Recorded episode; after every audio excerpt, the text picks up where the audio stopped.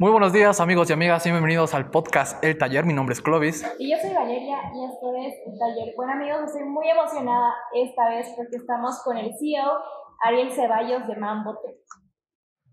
Buenos días a todos, gracias por este espacio y un gusto estar acá. Excelente.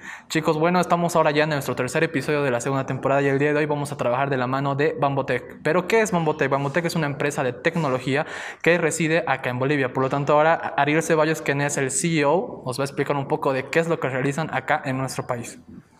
Bueno, Bambutec es una empresa que ha nacido hace dos años. Es una empresa de tecnología que se dedica a digitalizar a las empresas. Entonces es un negocio B2B eh, en vez de business to customer, ¿no? que es lo que mayormente hacemos.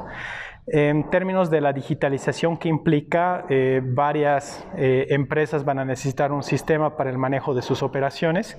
Entonces, esa es la primera parte que Bambutec hace, es encontrar ese software que va, que va a ayudar a las pequeñas, medianas y grandes empresas a, a dirigir sus operaciones de manera digital. Primera parte. Una vez que tenemos eso, eh, la segunda parte es sacar valor de los datos que tienen. ¿no? Ahora hablamos mucho de, datos, de ciencia de datos, y eso es a lo que nosotros nos dedicamos, a, crear análisis que puedan identificar dónde hay áreas de mejora, eh, dónde les está yendo bien, que para que puedan continuar, eh, con el uso de eh, inteligencia de negocios e inteligencia artificial. Entonces eso es en resumen lo que hace Bambutec. Excelente. Algo que nos comentabas fuera de cámara, ¿cómo es que te manejas? Porque sabemos que al, representar una empresa como esta estamos hablando de todo un trabajo, porque tengo entendido que también estás laborando actualmente en Suiza. Sí, eh, en realidad eh, yo he vivido casi desde el colegio, después del colegio mis estudios en, en Estados Unidos, la licenciatura y la maestría en Berkeley, en California. Después me fui a hacer el doctorado en Suiza, en ingeniería industrial.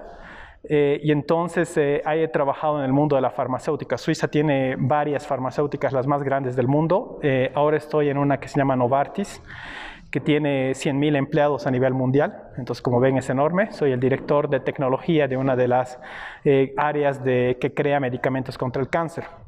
Entonces tengo que estar en la empresa y dirigir toda esta parte de qué sistemas tenemos que utilizar, lo cual me provee en realidad mucha experiencia para el área de Bambutec y traer a Bolivia eso. Entonces, después de eso, eh, normalmente tengo mis horarios de trabajo normales para Suiza, ¿no? Desde 8 de la mañana hasta las 6, 7 de la noche.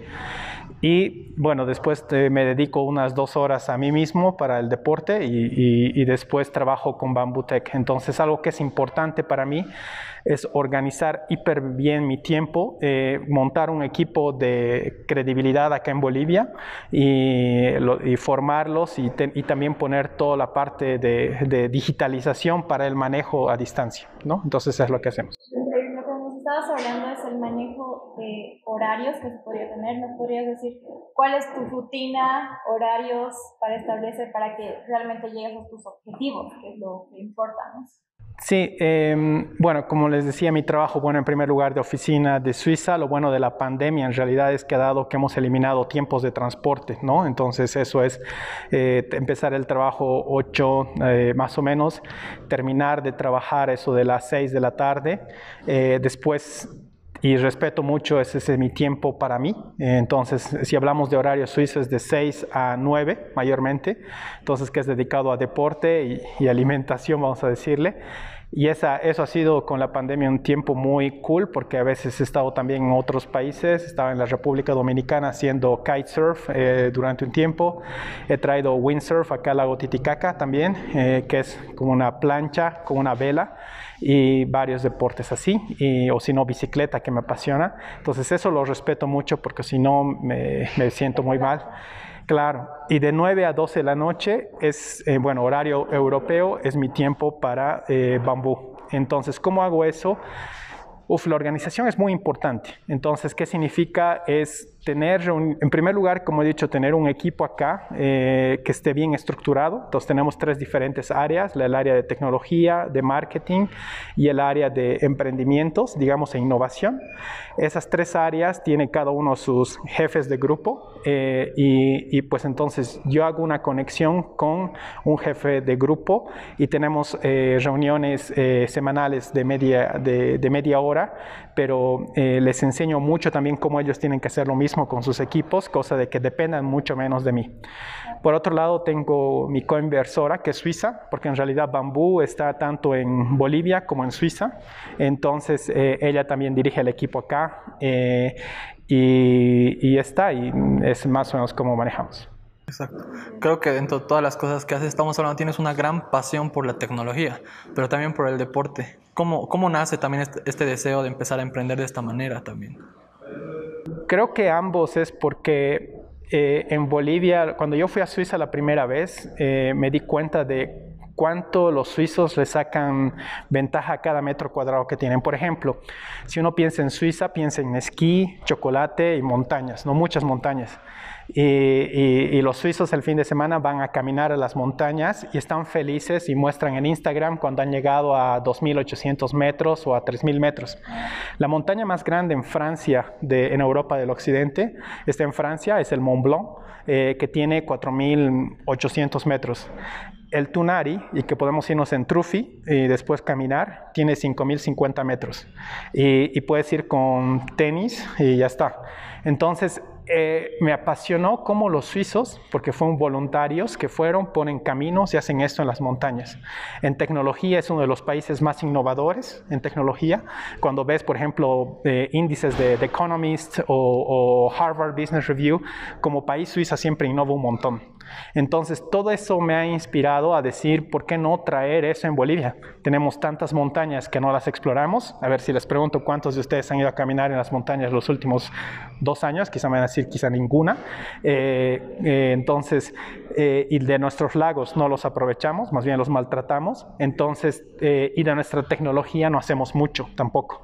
Claro, el COVID ha forzado y cambiado un poco eso, pero en general no. Entonces, mi deseo es cómo traer eso, digerirlo y hacerlo accesible en todo. Y el, deporte me apasiona porque me da esa conexión y esa estabilidad que hablábamos hace rato también. Súper.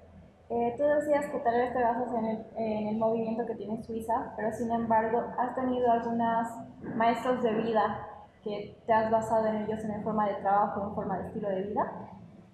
En forma de trabajo, sí. Eh, diría yo, en los últimos tiempos, mi profesor de doctorado, que era un alemán, que hizo su doctorado en Stanford University, eh, y quien me enseñó mucho la rigidez de la lógica, digamos, entonces es algo que se presenta mucho en mí. Eh, lo otro sería, incluso aunque no lo crean, el colegio en el que estudié acá en Cochabamba, el Colegio San Agustín también, donde fue muy fuerte en eso de la lógica matemática y, siempre en dirigir las cosas.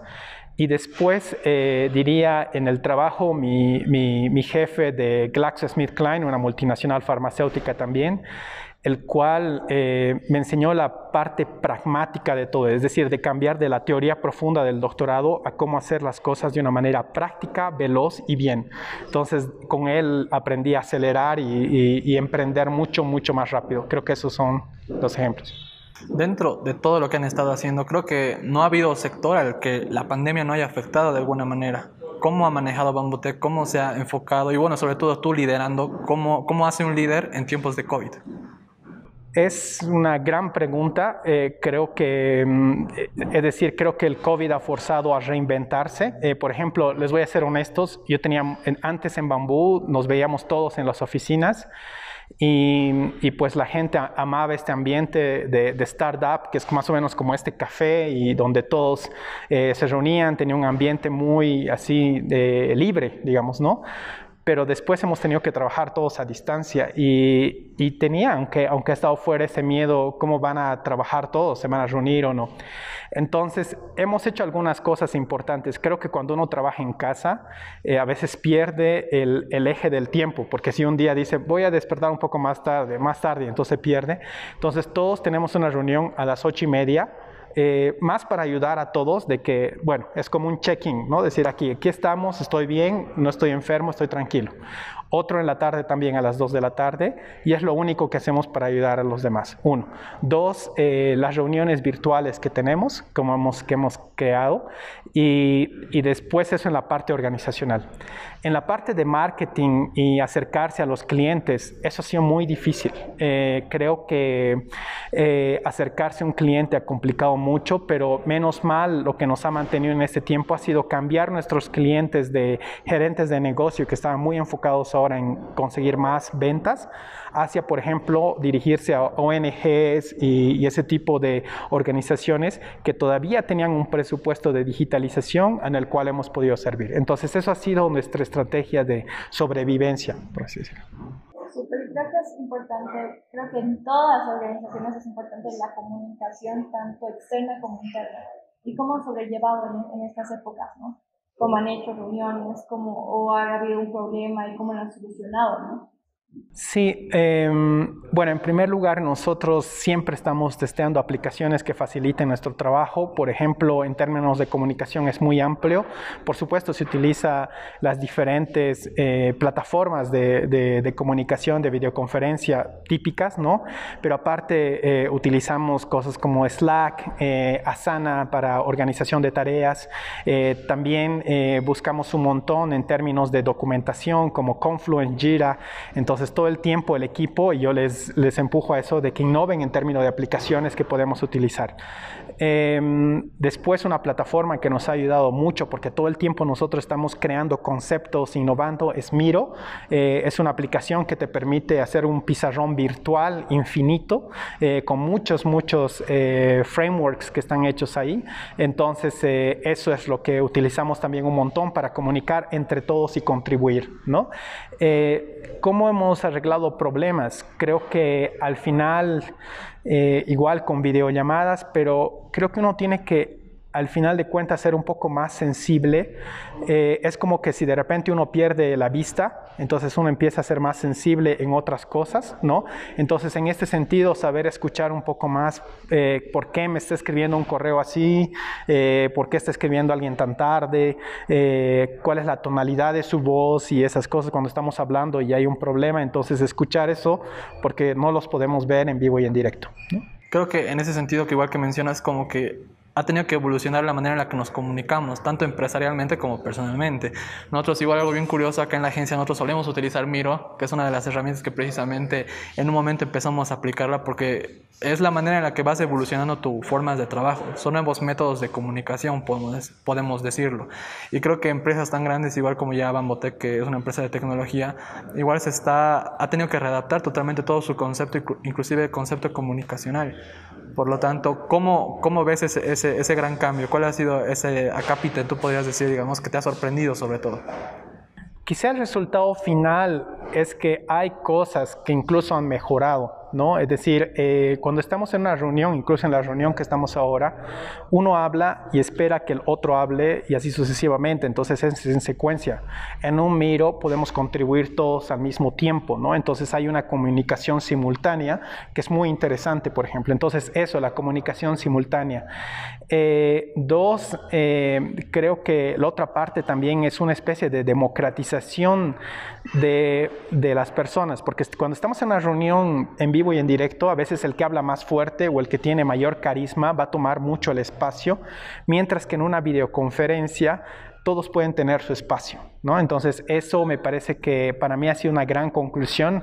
Eh, eh, es más, nuestra cofundadora va a dar un TED Talk, una conversación aquí en TED Tupuraya, sobre cómo siendo mujer empresarial, eh, para ella se sintió que es mucho más justo el, el, espacio que se le da a una mujer en tecnología gracias al COVID, porque durante las reuniones normales tiendes a callarte, ya no te tienen a no dar la palabra, pero porque estamos en una conferencia es mucho más accesible, digamos, hacer eso, porque todos pueden hablar, todos pueden levantar la manito y cosas así.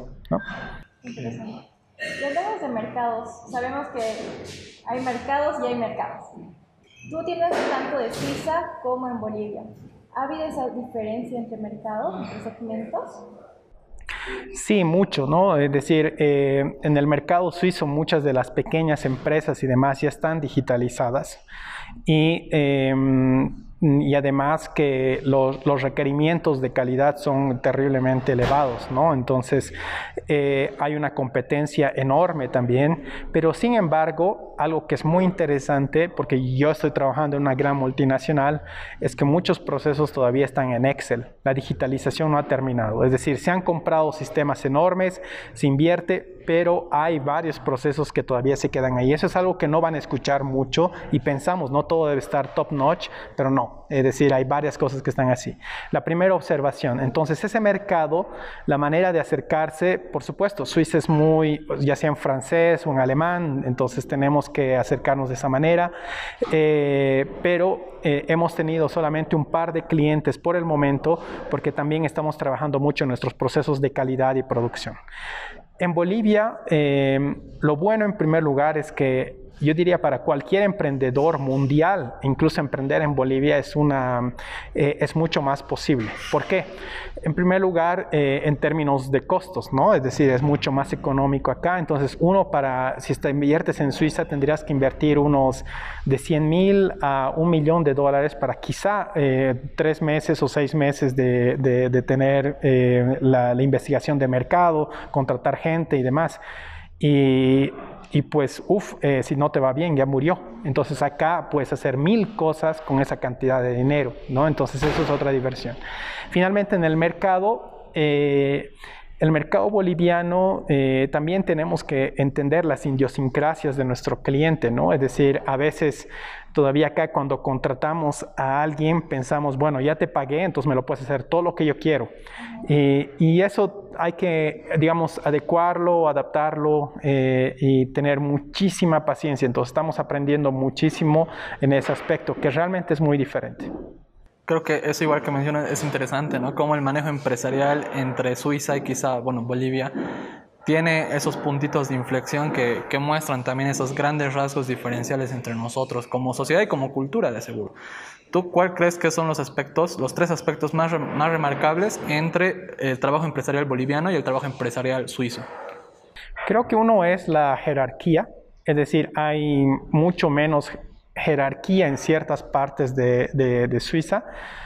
En Francia no tanto así, por ejemplo, es decir, es muy jerárquico, en Estados Unidos mucho más plano, es decir, pero, pero una parte es eso, ¿no? Eh, de, de, ser, eh, de tener esa parte de, jerarquía más, eh, más plana, digamos. entonces, incluso en bambú, todos me dicen Ariel, nadie me dice doctor. Por ejemplo, yo digo que todos me, me llamen y nos tuteamos todos, ¿no? No, no hay usted ni nada por el estilo. Em, pero en el cliente, en el manejo en Bolivia, creo que esta parte de la jerarquía todavía es muy fuerte. Entonces, esa es una parte que, que para mí puede cohibir la, la innovación, porque en bambú yo empujo mucho hacia el feedback, que, entre ellos se digan, es decir, tú digas a tu compañero de trabajo por qué eh, esta parte no está bien hecha, es decir, eh, pero sin destruir, pero de una manera tranquila y constructiva. Eso toma siempre a los nuevos miembros de Bambú unos dos o tres meses para poder hacerlo, ya porque eh, adaptarse a ese feedback tan claro, tan directo, pero no malo, es, es una parte así. Quizá la otra parte relacionada con eso es la parte de recibir ese feedback. Eh, como a veces somos muy sensibles cuando alguien nos dice algo, pensamos, me está faltando el respeto. No, no es una cuestión de respeto que alguien te dé un feedback honesto y puede ser doloroso, pero es así. Es decir, un trabajo malo es malo, ¿no? Y ya está. Y entonces, eh, siempre hablamos mucho de esa parte, ¿no? Entonces, es otra parte que... Y por último, algo que les asombra es la independencia, ¿no? En, en, Europa, en los lugares donde he trabajado, me dicen, aquí están los objetivos, o trabajamos con objetivos, y eh, entonces tienes tu tiempo, pero tienes que tú eh, autocontrolarte para poder hacer eso, ¿no? Entonces, acá, la independencia que quizá damos a nuestros trabajadores es algo que es muy único y que a veces notan como, wow, es decir, es, hay mucha independencia, pero es, es como queremos trabajar. Pero llega a ser funcional igual, es importante. Entonces, ¿qué te parece si nos vamos a un break? Vámonos a un break. Perfecto. Y no podemos parar de decir lo agradecidos que estamos porque la muela del diablo nos dio todo este tremendo espacio y mucho de estar en estos momentos, ya que la muela del diablo te da unos ambientes increíbles para pasar con tus amigos. Así es amigos, el día de hoy hemos podido trabajar con la muela del diablo, todo un referente cultural de bares acá en Bolivia, así que por lo tanto estamos felices de recibir su ambiente. Pero ahora sí nos vamos a un break.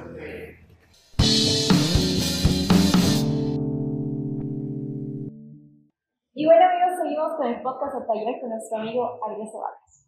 Así es amigos, continuemos. Ahora como ustedes ya saben vamos a hablar de dos temas que vamos a decir los temas un poco más profundos, enfocados más sobre todo en la experiencia del invitado. Y el día de hoy tenemos dos temas que son un poco fuertes por así decirlo, sobre todo porque estamos hablando de la presión.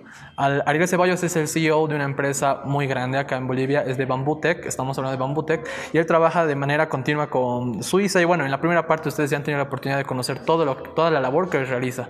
Por lo tanto, creo que una parte elemental es conocer cómo manejas la presión al vivir una vida tan ajetreada, porque estamos hablando no es simplemente eh, un deporte más, es un trabajo, es, es la labor que realizas día a día. Por lo tanto, cómo manejas la presión en el trabajo que desarrollas. Creo que una de las partes más importantes de todo esto es saber guardar distancia con varios temas, es decir, em, no tomar las cosas de manera personal y y eso creo que es un ejercicio muy difícil. Eh, cuando llega una mala noticia, por ejemplo, mi, mi colaborador a veces eh, eh, dice, no, pero ¿por qué han hecho eso y me están atacando? Digo, no, no, no es hacia ti, es, es una reacción y por más de que te traten de atacar, tú no tienes que tomarlo como un ataque, tienes que entender qué hubo detrás, por qué hay esa reacción y entender. Entonces hay mucho, mucho de estas habilidades blandas que uno tiene que realmente, creo, poder eh, manejar muy bien para tomar esa distancia y que las cosas te afecten menos, ¿no? Entonces esa es una primera parte que para mí me parece primordial, porque si no uno se tortura un montón y creo que la salud y la presión eh, te, te, matan, ¿no? Segundo, eh, creo que también saber identificar eh, cuáles son las personas o los elementos del trabajo que te traen esa presión y si puedes influenciar para tratar de reducirlo, cambiarlo y confrontarlo. Creo que a veces hay que ser muy honestos en decir qué está pasando. Entonces, trabajando en los diferentes lugares donde estuve, por supuesto, eh, te enfrentas a múltiples personalidades, egos grandes, es decir, cuando trabajas en una empresa de 100.000 empleados, por ejemplo, en Suiza, vas a tener gente que, que, ha tenido formaciones enormes y que saben y saben muy bien su valor, pero cuando te tratan a veces es muy frío, muy directo y simplemente saber, de nuevo, comunicar a esa persona quizá eh, a veces cómo esa comunicación lo afecta a uno, ¿no? Después finalmente es, lo que les hablaba un poco, eh, es sobre saber darse tiempo a sí mismo, eh, que para mí me parece que es primordial. Y, y en eso para mí no hay nada más que, que, que, el deporte y la alegría de hacer el deporte es prácticamente para mí una necesidad, eh, que me siento a veces mal cuando paso un día que no, por lo menos caminé un poco o algo así. Eh, entonces eh, yo bloqueo mi calendario, no acepto reuniones y hago respetar ese tiempo libre que le doy a eso. Entonces a veces preferiría no o alimentarme rápido, pero por lo menos dedicarme a eso, ¿no? Y eso me ayuda a descubrir, conectarme y salir de toda esta parte de las, de las ideas. Entonces son quizá los elementos claves que veo. Y tú estar trabajando con diferentes personas, ¿cómo haces? Obviamente hay personas que sí saben lidiar con la presión, pero también hay personas que no saben lidiar con la presión. Y cuando tú eres la persona que manda a esa persona, ¿Cómo haces para que esa persona no se sienta tan presionada? Creo que, de nuevo, es una, es una pregunta clave que cada líder tiene que preguntarse todo el tiempo y además cambia. Porque, ¿qué significa presión cuando tienes tu primer rol gerencial y has perdido simplemente, yo qué sé, mil bolivianos? Es muy diferente cuando, de nuevo, quizá tienes el mismo número de personas y pierdes eh, un millón de bolivianos, ¿no? Entonces, eh, creo que cómo enseñar a las personas es como les hablaba antes, con coaching y mucho feedback, para poder entender eh, tus direct reports y que ellos también sean sensibles a los demás. Al final de cuentas, creo que eso está mm, eh, presente en la cultura empresarial, ¿no? Eh, yo creo que si hay una cultura empresarial de diálogo, más allá de las tareas, entonces se va a poder lidiar con este tipo de, de temas. Pero te voy a ser honesto, a veces cuando una persona sobre reacciona, eh, es muy difícil a veces que uno diga, pero ¿por qué está reaccionando tanto de esta pequeñez, digamos, no? Entonces, creo que saber eh, entender los modelos mentales que la persona está pasando, por qué se está encerrando en esa cajita y se está sintiendo prisionero, eh, son modelos mentales que, que, hay que saber manejar. Entonces, perdón, solo para alargar un poquito esa parte, cuando hice, hice un Executive MBA en Suiza, y en una escuela de negocios que se llama IMD, es una escuela muy conocida, y uno de sus ramas más importantes es el liderazgo. Y en el liderazgo nos hacían confrontar a múltiples escenarios de conflicto, de, situaciones, de, tratos que pueden ser duros hacia el personal. Y, y eso nos decían, yo me daba cuenta como antes no veía el modelo, simplemente empezaba a atacar y cerrar y poner más presión. Pero gracias a esos modelos de, análisis, creo que ahora puedo tomar incluso mucho más distancia. Entonces mi última recomendación sería que los líderes tienen que tomar ese tiempo para entender esos modelos de interacción humana. Eso que igual que mencionas de cómo entender esos modelos de interacción es, un líder también tiene que aprender a analizar a su equipo creo que forma parte de eso, tienes que entender eh, las aptitudes, los talentos, entre otros muchos factores de tu equipo, ¿no? Obviamente así también como sus debilidades. Tú al manejarte, obviamente porque sabemos que es un equipo amplio también el que, para todo lo que haces, por lo tanto, ¿cómo tú desarrollas esa afinidad, esa confianza entre tu equipo? Porque creo que la parte del análisis lo, hace, lo puedes hacer como líder, pero lograr esa fraternidad con ellos, creo que eso es un punto clave para cualquier líder, creo yo de mi parte creo que la primera parte es el reclutamiento. Creo que a veces no le yo he visto que varios líderes no ponen mucho énfasis en el reclutamiento, pero si te das cuenta después es un compromiso de mucho tiempo que tienes con la persona. Entonces, saber reclutar eh, ambos lados, la parte eh, dura de, conocimientos duros y técnicos como los conocimientos blandos es importante.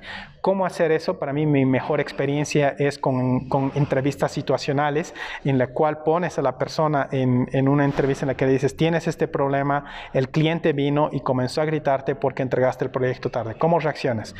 Y después continuar con ese tipo de preguntas y ves cómo la persona reacciona. Entonces ahí yo creo que ya te da un, un, sentimiento rápido de la naturaleza de la persona. Entonces ahí, primera parte, ¿no? Seleccionar. Segundo, cómo tener ese contacto humano y motivarlos. Creo que se habla mucho de autenticidad y se habla mucho también de, de, de nuevo, del feedback, pero quisiera enfocarme más en la autenticidad. Es algo que todavía estoy aprendiendo. Creo que tengo, tenía un jefe, por ejemplo, que mandó una vez una foto de él eh, haciendo gimnasia con, sin polera a, todo su equipo. Y dije, ¿qué está haciendo? Es decir, yo no me animaría a hacer algo así, honestamente. Pero, pero creo que cuando lo vi eso, yo como empleado me reí y me creó cierto cariño a decir, wow, es decir, se está, está mejorando, nos está compartiendo, nos está incluyendo, exactamente. Mi primera tendencia al principio cuando tenía mi primer equipo era de no decirles nada, de mostrarme fuerte, de siempre decir, pero poco a poco vi notando que, por ejemplo, compartir experiencias de vida, cómo crecí, mis dificultades, hace que muchos de ellos dicen, wow, Ariel, me, siento identificado. Entonces, quizá uno de los elementos, porque es un tema muy amplio, sería la autenticidad y realmente aceptar y compartir tanto tus debilidades como tus fuerzas, ¿no? Y, y eso ayuda mucho a que tu equipo sienta que eres humano y te pueda dar ese apoyo más allá porque se identifica contigo. Tenemos nuestro tip para el equipo. Me, me encantó lo que hablabas de cómo tendemos a que todo sea personal. Es decir, eh, pasa que, digamos, mucha gente como... Yo, yo siento que las personas actúan como o, o te hablan por la emoción que tienen. Y pueden ser buenas y pueden ser malas. Hoy día yo te puedo decir, ay, qué maravilla, trabajaste bien. Y mañana porque sucedió algo malo, te digo, eres un pésimo trabajador. Y ahí es como la persona lo va manejando, ¿no? Porque muchas personas dicen, ah, que me está atacando, ah, ya no es amigo, ah, ya no sé qué. Y ahí es mucho la persona, parte de la persona poder eh, manejar la situación, ¿no? Porque luego ahí ya estamos ahí con los jefes así de, no, no me toques, digamos. Y eso pasa eh, mucho en el trabajo, ¿no? Cuando, y sobre todo cuando eres jefe, de que a ratos no funciona y digamos por la presión puedes decirle pues hay que hacer tal cosa y la persona lo toma muy personal que se empieza a alejar y empieza a trabajar de otra diferente manera. ¿Y tú cómo has, ha habido alguna situación, algo así y cómo la has salido a manejar? Sí, he tenido varias situaciones así, en algunas en las que he fallado terriblemente, honestamente. Eh, Incluso una casi me cuesta un, rol de trabajo eh, porque no supe manejar ese tipo de situaciones eh, en el cual eh, no sabía entender cómo motivar a esa persona, el trabajo no estaba a nivel que yo quería y de repente mi reacción, como tú decías, se volvía a veces más dura y más dura. Em, no hay una receta única, por supuesto, y, va hacia lo que les mencionaba de, modelos, reacciones y entender también tus valores profundos. Por ejemplo, a veces cuando uno reacciona mal, por ejemplo, ahora eh, llegué hoy tarde y, por ejemplo, tú me comienzas a tratar mal porque dices así, no, no puede ser. Y quizá eh, lo que analizas y, si te preguntas por qué has reaccionado así es porque dices, wow, uno de mis valores muy profundos, realmente fuertes que me han enseñado es el horario, que se llegue así, y por eso me afecta. Entonces, eh, lo que creo que uno tiene que entender es cuáles son esos valores profundos, por qué nos afecta y a partir de ahí entender cómo hacer esa reacción, ¿no? Eh, eso es un trabajo de mirarse mucho al espejo y a veces creo que no tenemos mucho tiempo o a veces el coraje de hacerlo, porque ahí nos salen muchas cosas que no queremos ver. Yo honestamente sé que lo tengo que ver, sé que hay varias cosas que por ejemplo en Bolivia hablemos de una parte muy amplia donde ha habido muchas emociones. Recientemente, el 2019, había muchas emociones en Bolivia. No importa de qué lado estemos, había un clash fuerte, ¿no? Eh, hay muchas cuestiones de temas, a veces de, de, puede ser de clase o cosas así, que están ocultas, pero que, que van a ciertas fricciones, que a veces ni las hablamos. Creo que en Bolivia tenemos que hablar de ciertos temas, hablarlo abiertamente para poder lidiar con ellas, ¿no? Y, creo que a veces las ocultamos y solo salen en momentos de explosión o momentos de, de unas cinco horas de estar en la muela después de unos vinitos y ya está, ¿no? Sí, pero bueno. Ya para ir cerrando este tema, eh, creo que sería bueno porque como sabes ahora en plena pandemia hemos empezado a tener estos, estos grandes surgimientos de emprendimientos, nuevos sectores empresariales, nuevos enfoques de trabajo. ¿Qué tres consejos tú, dentro de tu amplia experiencia y trabajo que has desarrollado hasta hoy, le darías a esa gente que está empezando empresarialmente?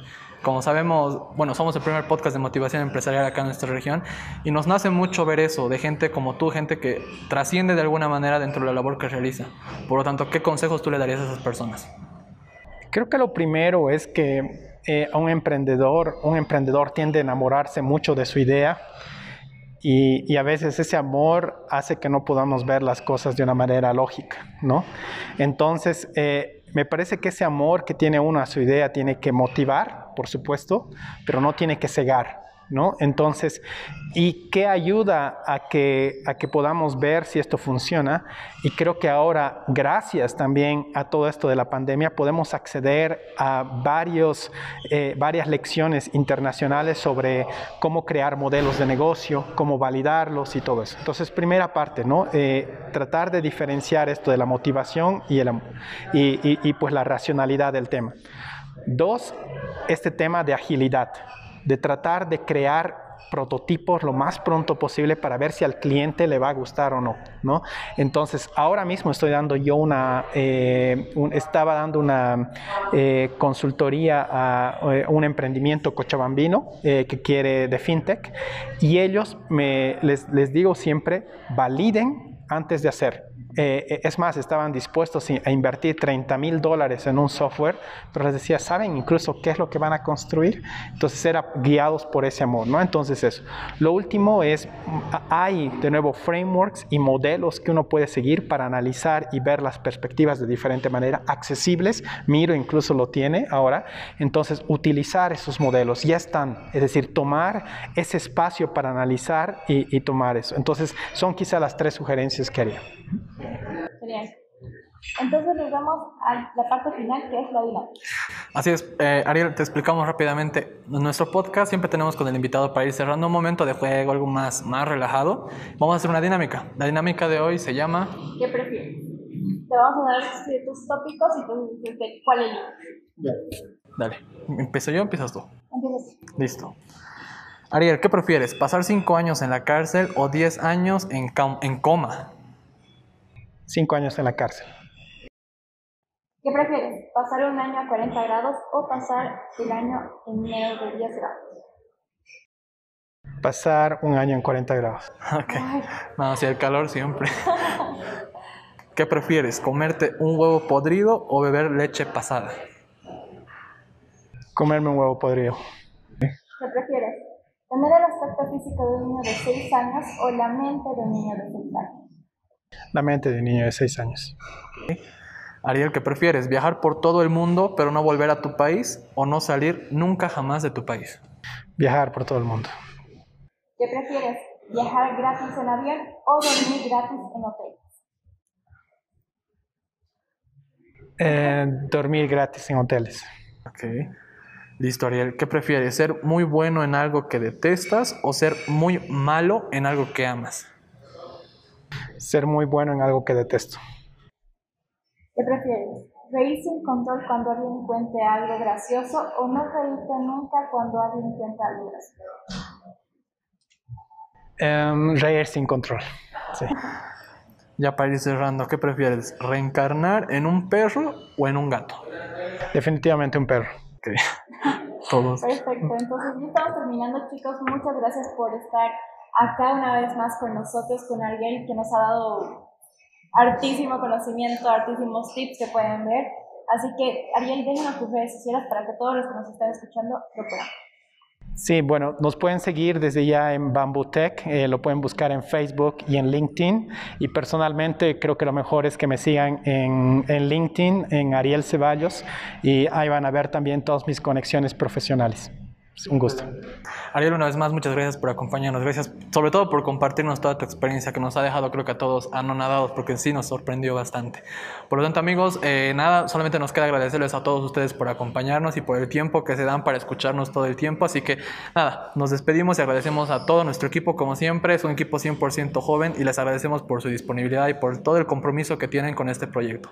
En fin, mi nombre es Clovis Y yo soy Valeria, y esto fue... el taller.